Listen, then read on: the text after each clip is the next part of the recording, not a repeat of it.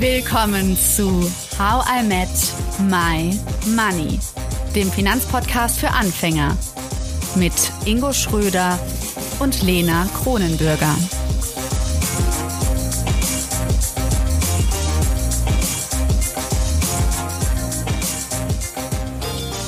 Es geht weiter mit Immobilien. Und zwar sprechen wir mit Tobias über Immobilien, um selbst darin zu wohnen. Wir vergleichen Immobilien mit ETFs und ob du es glaubst oder nicht, wir vergleichen sogar Speck und Tofu und schauen uns die Kosten von Instandhaltung an. Viel Spaß! Trotzdem höre ich jetzt aus dem Ganzen heraus, dass Kaufen meist noch teurer ist als Mieten oder ist das jetzt eine falsche Annahme? Das kommt auf das Modell an, das du zugrunde legst. Ähm, es ist halt, also letzten Endes machst du ja, du betrachtest dir jetzt zwei Szenarien, die Einnahmen und Ausgaben und die Wertentwicklung bei einem bei einer Immobilien, äh, beim Immobilienkauf und mhm. die Einnahmen, Ausgaben, äh, Entwicklung, äh, bei, wenn du zur Miete wohnst. Mhm. das Allerwichtigste ist halt immer, dass du sagst, okay, du hast in beiden Szenarien gleich viel Geld zur Verfügung. Also 50.000 Euro Eigenkapital und 2.000 Euro Budget für Wohnen. Und im einen Szenario investierst du die 50.000 Euro in die Immobilie und bezahlst die 2.000 Euro für Kredit beispielsweise. Und im anderen Szenario hast, sagst du halt, okay, ich hätte 2.000 Euro für Miete, aber ich zahle ja nur 1.000. Mhm. Die Differenz legst du halt dann über den Betrachtungszeitraum an und die 50.000 Euro, die du hättest für den Kauf einer Immobilie, die legst du ebenfalls an. Mhm. Dann nimmst du halt eine Zinsentwicklung oder eine Renditeentwartung zugrunde und sagst, okay, wenn ich das Geld in ETFs anlege oder in einen Bausparvertrag, dann habe ich 6% Wertentwicklung. Hm. Sowohl für die Einmalanlage als auch für die Sparrate. Und bei einer Immobilie sagst du, gut, äh, ich spare mir die Miete, dafür zahle ich jeden Monat 1800 Euro Zinsen an die Bank. Aber zum Beispiel die ETFs, die ich habe, die sind ja zum Beispiel auch so für meine Rente gedacht. Und wenn ich jetzt eine eigennutzige Immobilie hätte, es wäre auch so für die Rente gedacht, dass man später keine Miete mehr zahlt. Genau, richtig. Das Deswegen heißt, es könnte aufs Ähnliche rauskommen, außer könnte, man schafft es ja. nicht abzubezahlen.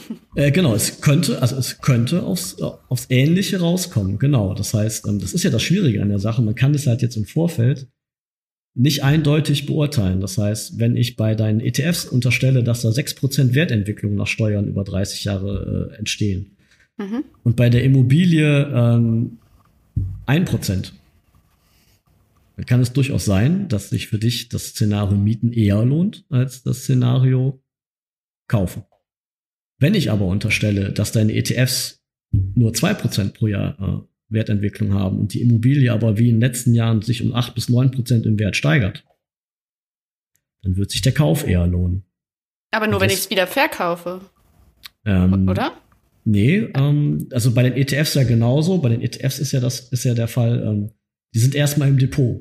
Da geht es ja. nicht darum, was du später damit machst, sondern was für ein Vermögenswert du hast. Es wird nach 30 Jahren oder am Ende der Betrachtungsphase mhm. wird ein Vermögenssaldo gezogen. Also, ne, was hat sich in den letzten 30 Jahren gelohnt? Und dann wird okay. geschaut, wo hast du mehr Vermögen generiert? Mhm. Da wird natürlich beim Mieter, die Mietzahlungen werden halt herangezogen und der Vermögenszuwachs. Und beim äh, äh, Immobilienbesitzer werden die Zinsaufwendungen und die Instandhaltungsaufwendungen äh, gegenüber der ähm, äh, Kaufpreisentwicklung ähm, gegengesetzt. Und dann machst du halt vereinfacht gesagt ein Saldo. Und dann kannst du halt sehen, was sich gelohnt hat, rein von den Zahlen her. Ja.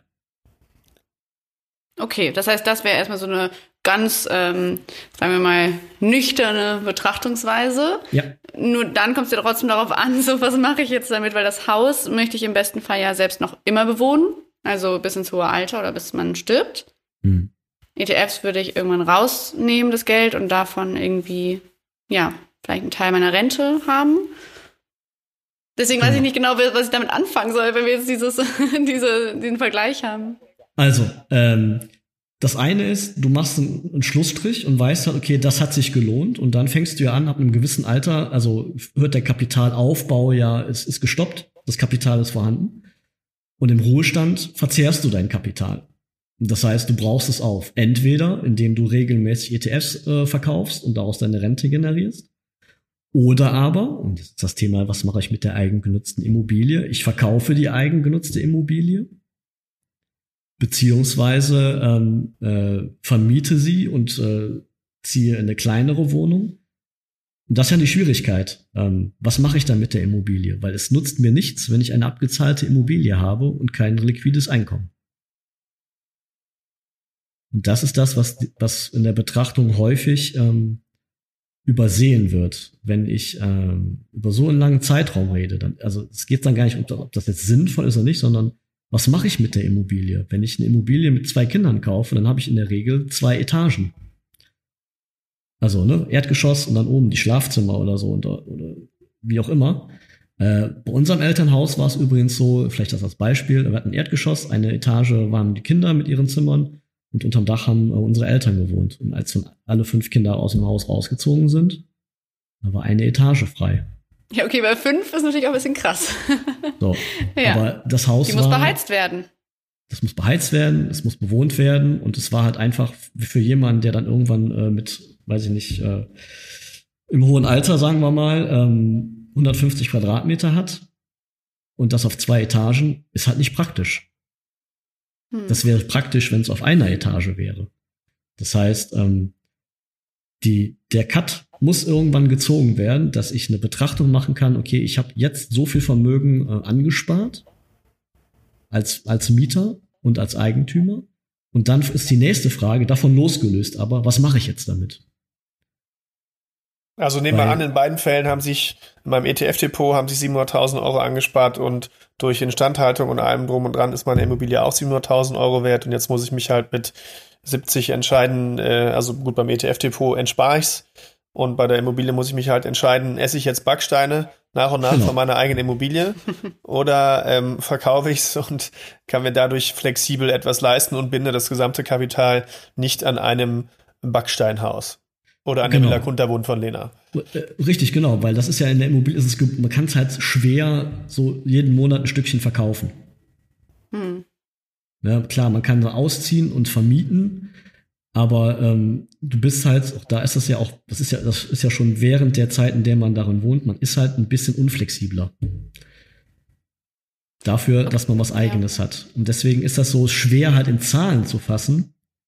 Ähm, es ist halt einfach auch eine emotionale Sache. Bevor wir zur emotionalen Sache kommen, ähm, kommt es bei mir einfach so an, als ob man so viel verdienen müsste, dass man neben dem Kredit und allem einfach noch auch in ETFs etc.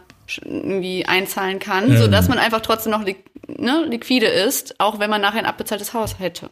Man sollte sich parallel, das ist ja dann auch die Sache, die von Banken auch kalkuliert wird ähm, und in der Beratung auch aufkommt, neben der äh, Finanzierung, neben der Abzahlung des Kredits, neben den Nebenkosten für Strom, Wasser, Grundbesitzabgaben sollte man auch immer so ein bisschen Liquidität ansparen für Instandhaltungsmaßnahmen und weiterhin auch dafür sorgen, dass man mit 65, 63, wann auch immer, ähm, im Idealfall nicht nur auf die gesetzliche Rente angewiesen ist, sondern halt dementsprechend eine Zusatzrente hat, je nachdem, wie die Bedürfnisse sind. Ja, ähm, da haben wir unsere Altersvorsorgereihe, da wissen jetzt ne, alle Bescheid. Ja, da habt ihr ja auch, also das ist ja, aber das Wichtige ist halt, es hilft mir nichts, eine abgezahlte Immobilie zu besitzen. Mhm. Angekommen, das verstehe ich. Okay.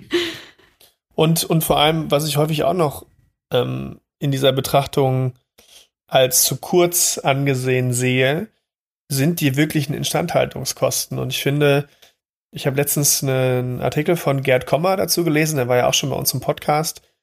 Und der hat, fand ich, ein ganz passendes Beispiel mal herangezogen zum Thema Instandhaltung. Und zwar hat er das mit der Vonovia, dem deutschen größten Immobilienkonzern, verglichen.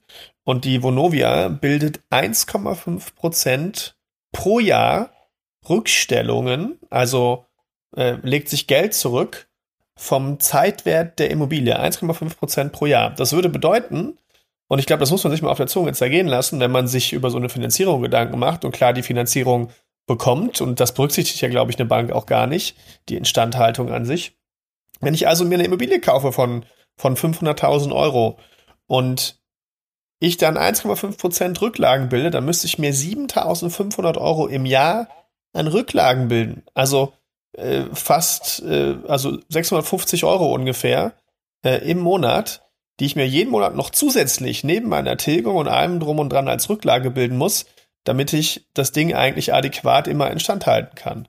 Hm. Und ich meine, die Vonovia macht das jetzt ja auch nicht aus Jux und Dollerei, sondern die ist ja auf Gewinnmaximierung aus und ihren Aktionären äh, hörig und muss deren Willen erfüllen und die werden jetzt wahrscheinlich nicht übermäßig hohe Instandhaltungskosten da ansetzen. Und ich glaube, das machen die meisten eben nicht, dass sie so eine Zahl, so eine Prozentzahl dort ansetzen, sondern das, dann fällt's halt an, wenn es anfällt und dann braucht man halt Geld. Und wenn kein Geld da ist, dann bleibt halt die Heizung kalt oder das Dach ja. halt alt. Ja, oder auch einen anderen realen Fall, den ich kenne. Also man muss ja auch die ganzen Versicherungen mit einbeziehen, die man da für so ein Haus oder eine Wohnung hat.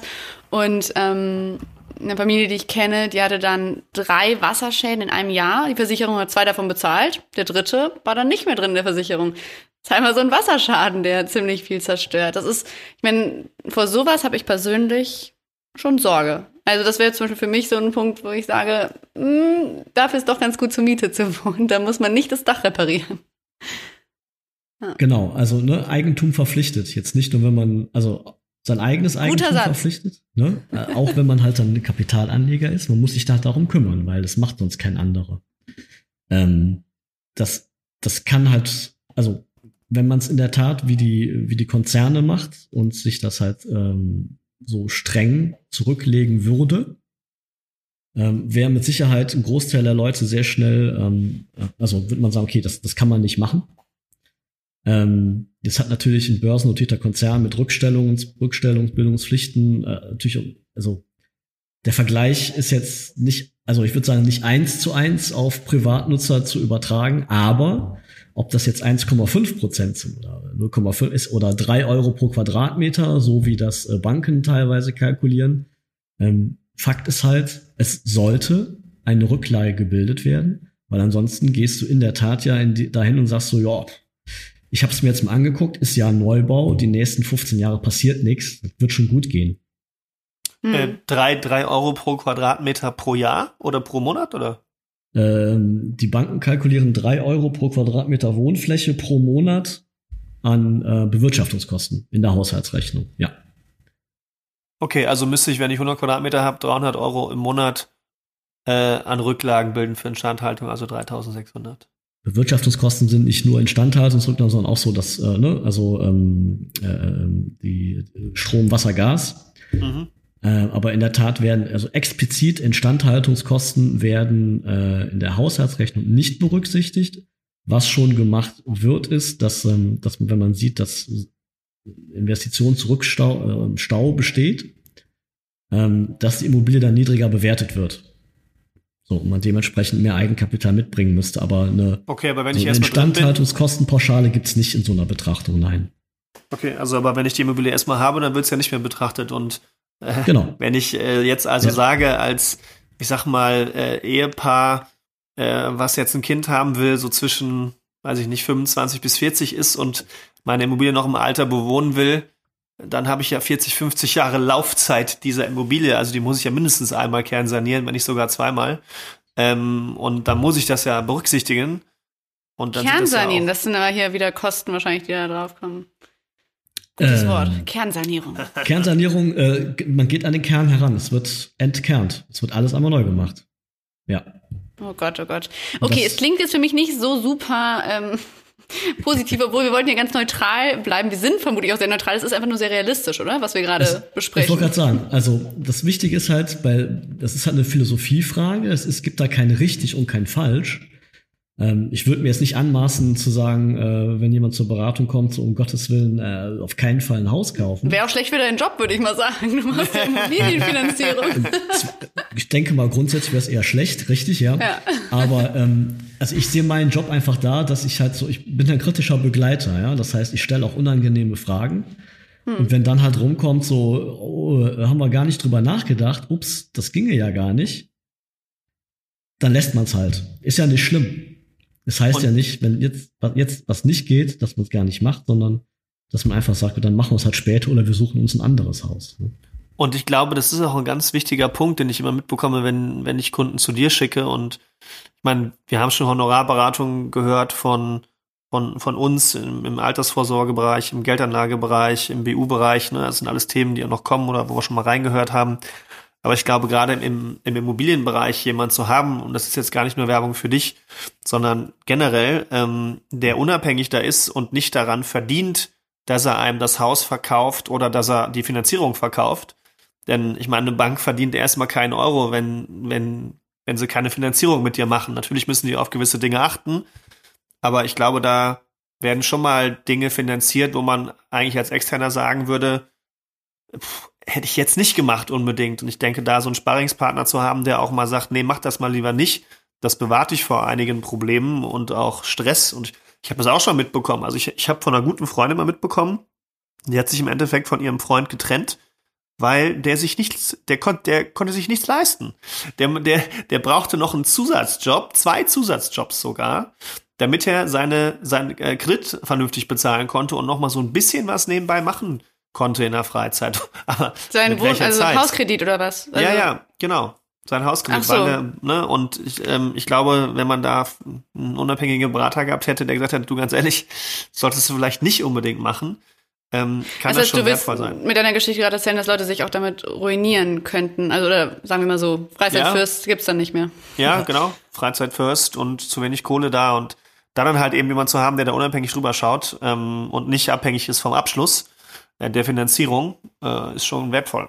Hm. Ähm, genau, also das ist das Thema ja auch. Also wenn du zu einem, zu einem Vermittler gehst oder zu einer Bank, dann ist den, deren Job dafür zu sorgen, dass du das, was du haben willst, bekommst.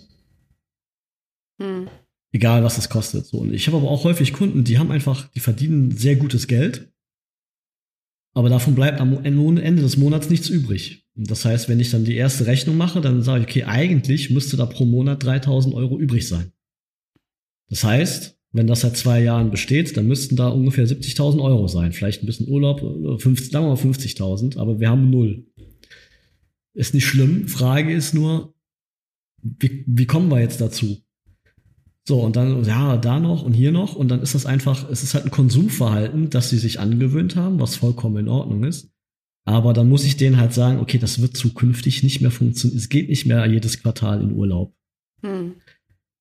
So, beziehungsweise halt nicht mehr einmal um die Welt, sondern was anderes. Wären sie dafür, wären sie zu deinem Holzhaus, ja? Ne? Tobias. Da kommen alle zu dir ins Holzhaus. Ja, ein bisschen genau. günstiger ich ja als ich habe ja einen großen Garten und dann äh, passt das.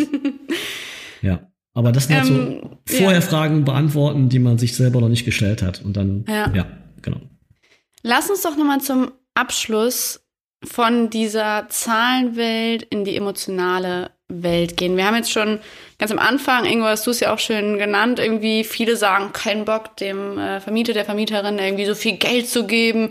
So, was gibt's denn sonst noch für gute Gründe, Tobias, die dir begegnen in der Beratung, wo Leute sagen, warum sie unbedingt ein Eigentum haben möchten? Ähm, ja, das war jetzt in deiner Frage schon so ein bisschen mit drin, unbedingt haben möchten. Mhm. Also ähm, der, der Drang ich will. Geht, ich, ich will aber haben. Und ja. das ist, also ist, nicht, ist jetzt nicht despektierlich gemeint, aber ähm, der, es, es besteht so ein Hang beim Menschen, Sachen besitzen zu wollen. Das merkst du halt bei, bei den Klein, bei Kleinkindern, wenn die irgendwas sehen, die wollen das haben. Und das zieht sich halt ähm, jetzt vielleicht nicht mehr so kindlich, aber es zieht sich halt äh, beim Menschen durch und man möchte grundsätzlich, wenn man was sieht, möchte man was haben. Warum das so ist, also weiß ich nicht, äh, kann man jetzt drüber mutmaßen, aber ich stelle halt fest, dass, also ich will ja auch Sachen haben, wenn ich was hm. sehe. Ne? Will ich, oder wäre schön, oder, ne? Ja. Und bei Kindern, wenn man denen sagt, nee, kriegst du nicht, dann bekommen die das nicht. Bei Erwachsenen aber, ne, die machen es halt dann möglich. Ähm, das heißt, ähm, man möchte was haben, vielleicht um sich vergleichen zu können. Ne? Ich habe was, du hast nix. Das, was ich habe, ist größer, schöner, toller als das, was du hast. So. Das hm. heißt, mein Haus, mein sich, Auto, meine Yacht. Also ich, man die kann Werbung sich halt einordnen. schon was dran. Ja, man kann sich halt einordnen und weiß so, ah, der hat auch ein Haus und ah, der hat kein Haus, sehr gut. Ja, ist nicht schade. immer so rund. Schade, sage ich mal, Ingo, dass ich meine Villa kunterbunt habe und du nicht. ja, ja, da hat's halt äh, nur für die Finker gereicht. Ohne ja? Heizung. Tja. Schade, schade. nee, aber ähm, also. Dafür ist immer warm. Ist, ja, noch.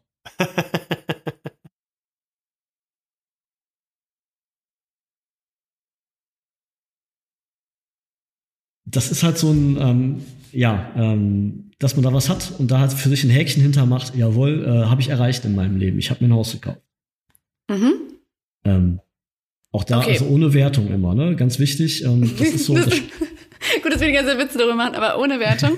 ähm, okay, dazu kommt also dieses so will ich haben, äh, statusmäßig, äh, auch so vielleicht. Also wenn ich jetzt drüber nachdenke, ein bisschen so ein Nest bauen, oder? Also das ja. finde ich so ein bisschen so, dann ist man ganz sicher.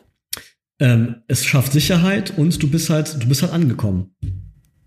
Ja, das da, ja. Ne? Also das ist ja das, was der Nestbau letztendlich sagt, okay, du hast jetzt, ne, du hast jetzt äh, äh, Also da muss Mann, man bleiben. Mann, zwei oder Kinder und sagst, okay, jetzt brauche ich ein Haus.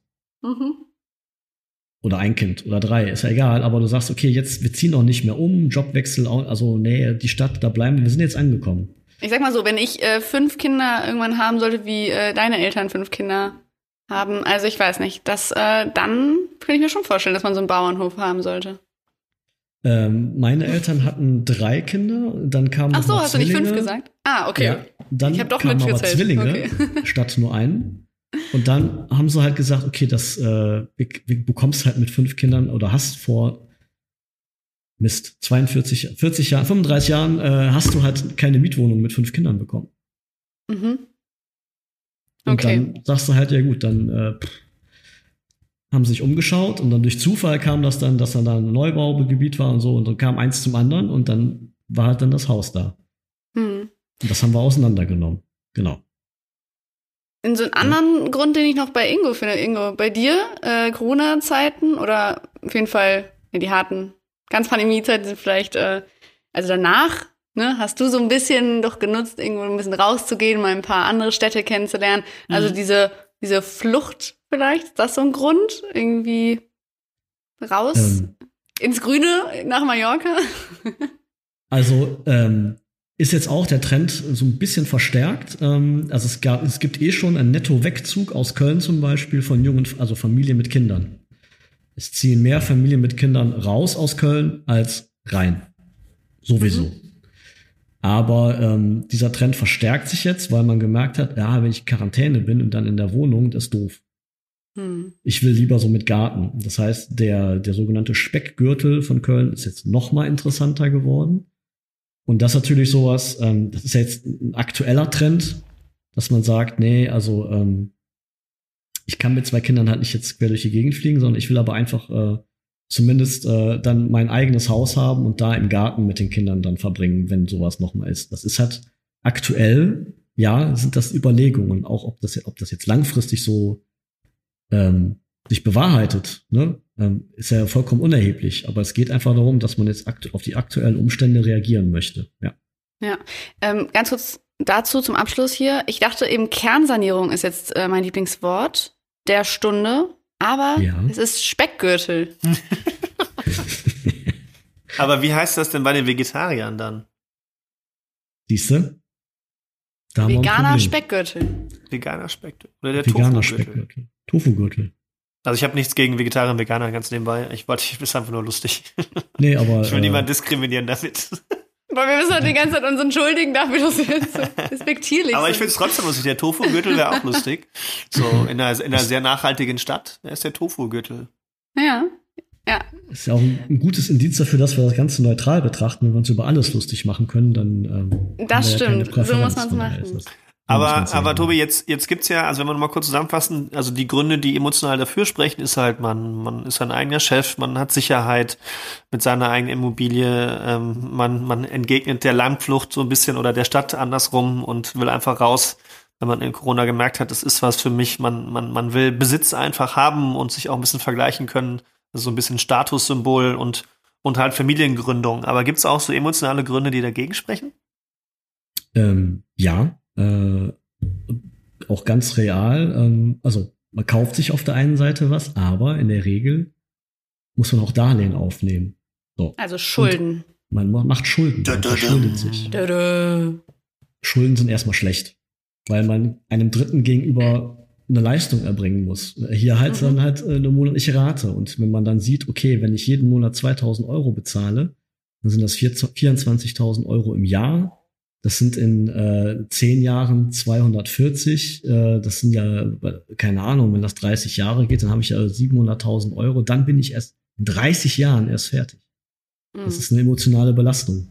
Und es gibt Menschen, die sagen so, oh, so viel, nee, also, pff, nee, mhm. äh, will ich nicht. Also so viel nicht. 100.000 wären okay, aber so 500.000 Euro Schulden, ähm, das Haus gehört denn ja auch gar nicht. Was mache ich denn, wenn ich nicht mehr zahlen kann? Dann schmeißen die mich ja raus.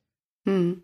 Und das ist, äh, das ist halt so, was emotional dagegen spricht. Emotional dagegen spricht natürlich auch, dass ich mich an diesen Ort, es hat ja was Endgültiges. Ich bin, also ne, positiv, ich bin angekommen, negativ belegt, äh, oh, jetzt muss ich hier erstmal wohnen. Und wenn das halt auf dem Land dann halt ist, wo es einem doch nicht gefällt, oder in einem Stadtviertel, in das man gezogen ist, wo es dann doch nicht so cool ist, dann ja. hängst du erstmal da. Und dann genau. musst du halt noch wieder eine Entscheidung treffen. Äh, Bleibe ich jetzt hier oder verkaufe ich mit Verlust? Mhm. Okay, ja. also ich würde sagen, kurzes Schlusslicht hier. Aktuell für mich würde ich sagen, ja, irgendwie ist es romantisiert in meinem Kopf schon ganz cool, wenn man so Eigentum hat, muss ich schon zugeben. Aber es ist ähm, weil mir der Standort zu wichtig ist, sage ich erstmal nö. Wie ist es bei euch beiden? Also, ähm, ich bin mit meinem Standort sehr zufrieden, weiß aber, dass ich da nicht mehr die nächsten, ja, mit zehn Jahren wohne ich da wahrscheinlich nicht mehr. Nee. Mhm. Warum nicht? Weil du doch noch eine, ein Häuschen findest? Ähm, Punkt eins, ja, möglicherweise weiß ich in zwei Jahren, wo ich hin will. Äh, Punkt zwei, ähm, wenn wir noch drei Kinder bekommen, haben wir keinen Platz mehr. Mhm. Wenn wir noch ein Kind bekommen. Dann ein Hochbett. Könnte man ein Hochbett, das wäre okay, aber ja. also es ist halt einfach, äh, die Wohnung ist für aktuell drei Leute, drei Menschen super, für vier bis fünf schwierig. Okay, so. also man muss flexibel bleiben. Du musst mal ein bisschen gucken, was noch passiert. Momentan, genau. Ne, wir fühlen uns wohl und möchten flexibel bleiben. Und ganz wichtig, wir wissen nicht wohin. Ja. Wir haben, wir haben nur, äh, da wollen wir auf keinen Fall hin. Und das hilft halt nicht. Ja. Okay, Ingo, Malle oder? Aber bestimmt nicht Ballermann. Ähm, ich weiß es auch nicht, ehrlich gesagt. Und für mich ist es tatsächlich dieses, dieses ich Kapital, so, so eine riesige Summe Kapital an irgendwas binden. Und wenn man etwas sucht, äh, was einem gefällt und das kostet dann irgendwie, weiß ich nicht, 57.000, eine Million, dann habe ich mir das mal irgendwann ausgerechnet und so gedacht, okay, gut, das andere müsste ich als Kredit aufnehmen, will ich aber nicht. Aber ich könnte mit der gleichen Summe in super guten Fünf-Sterne-Hotel 20 Jahre lang, wo immer ich will, hin. Und äh, diese Flexibilität und immer wieder dann Neues erleben zu können, plus ich habe im Moment kein Familienmodell, äh, wo ich sagen müsste, ich will mich da irgendwo äh, zwangsläufig niederlassen. Ich glaube, das ist schon noch ein Punkt. Bei mir wäre es halt Familie. Und dann würde ich mir was Schönes suchen und dann würde ich es eher aus ideellen Gründen kaufen und nicht, weil ich es mir als, als Kapitalanlage begründe. Aber wenn dann Familie, was Grünes, äh, den Kindern eine schöne Möglichkeit zu geben. Aber für mich selbst will ich mir die Flexibilität offen halten und nicht Kapital binden, sondern eher gucken, dass ich woanders Kapital durch Anlagen äh, heraushole, um es dann in schöne Orte, wo ich mich flexibel, wann immer ich will, äh, hinbegeben kann und äh, nicht sagen muss, oh ja, nee, sorry, geht gerade nicht, der Urlaub für 2000 Euro, weil ähm, Tilgung und Zinsen sind wieder fällig. Ach ja, und Sondertilgen muss ich auch noch. Also noch mhm. gesondert etwas abbezahlen. Da, da will ich mich ja. nicht so dran binden, da ist mir das wichtiger.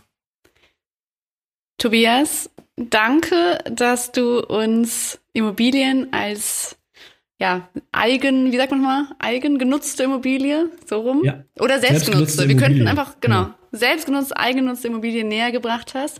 Du kommst auch mal wieder, ne? Hoffentlich, weil wir wollen ja noch mal über die Kapitalanlage sprechen. Dazwischen Wenn ich darf, sehr gerne, ja, doch. Auch für. Ingo.